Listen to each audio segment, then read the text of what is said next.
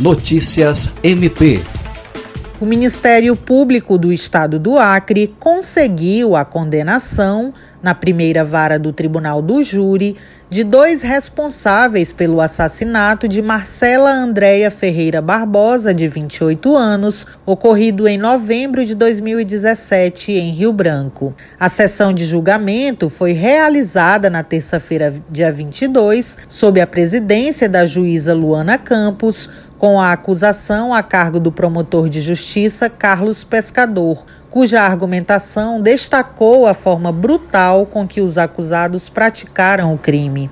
A vítima foi morta com 20 facadas, depois esquartejada e teve as partes do corpo jogadas em malas no Igarapé Judia. Denilson Rocha Santos teve a pena estipulada em 40 anos e 10 meses e Douglas da Silva Leontino foi condenado a 27 anos, 8 meses e um dia. Na sentença, a juíza negou a eles o direito de recorrer em liberdade e fixou o regime inicial fechado para cumprimento de pena. Andréa Oliveira, para a Agência de Notícias do Ministério Público do Acre.